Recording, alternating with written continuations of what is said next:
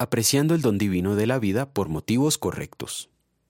Habló el rey de Egipto a las parteras de las hebreas, una de las cuales se llamaba Cifra y la otra Fua, y les dijo, Cuando asistáis a las hebreas en sus partos, observad el sexo. Si es hijo, matadlo. Si es hija, dejadla vivir.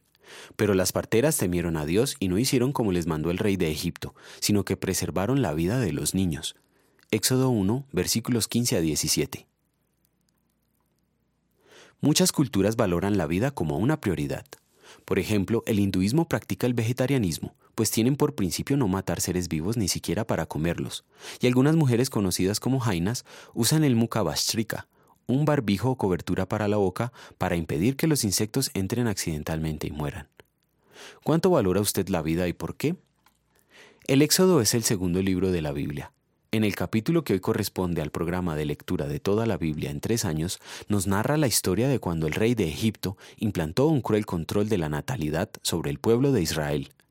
Por el temor a que los israelitas aumentaran mucho en número, de modo que llegaran a ser poderosos, mandó a las parteras a que mataran a los varones recién nacidos. Ellas desobedecieron al rey y dejaron vivir a los bebés.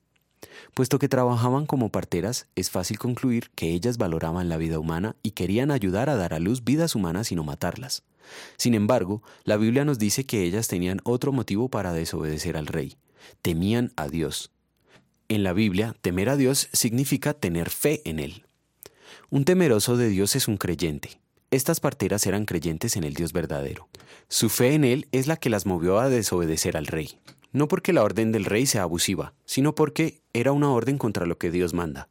Cuando la autoridad civil nos manda a desobedecer a Dios, entonces los creyentes dicen, es necesario obedecer a Dios antes que a los hombres. Hechos 5:29. Cuando un creyente tiene esta convicción, no desobedece por rebeldía a la autoridad establecida, ni por pensar que tiene valores superiores a los de los demás. Lo hace en gratitud a la bondad inmerecida que ha recibido de Dios.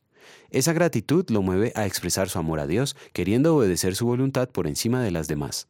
Por cuanto las parteras temieron a Dios, Él las bendijo con numerosa descendencia. Oremos. Gracias Señor te doy por tu gran misericordia y por tu amor que no merezco, pues me salvaste y me atribuiste los méritos de Jesucristo. Concédeme temerte y amarte a Dios, de modo que no haga mal ni cause daño a mi prójimo en su cuerpo, sino que lo ayude y le sea útil en toda necesidad material. Amén.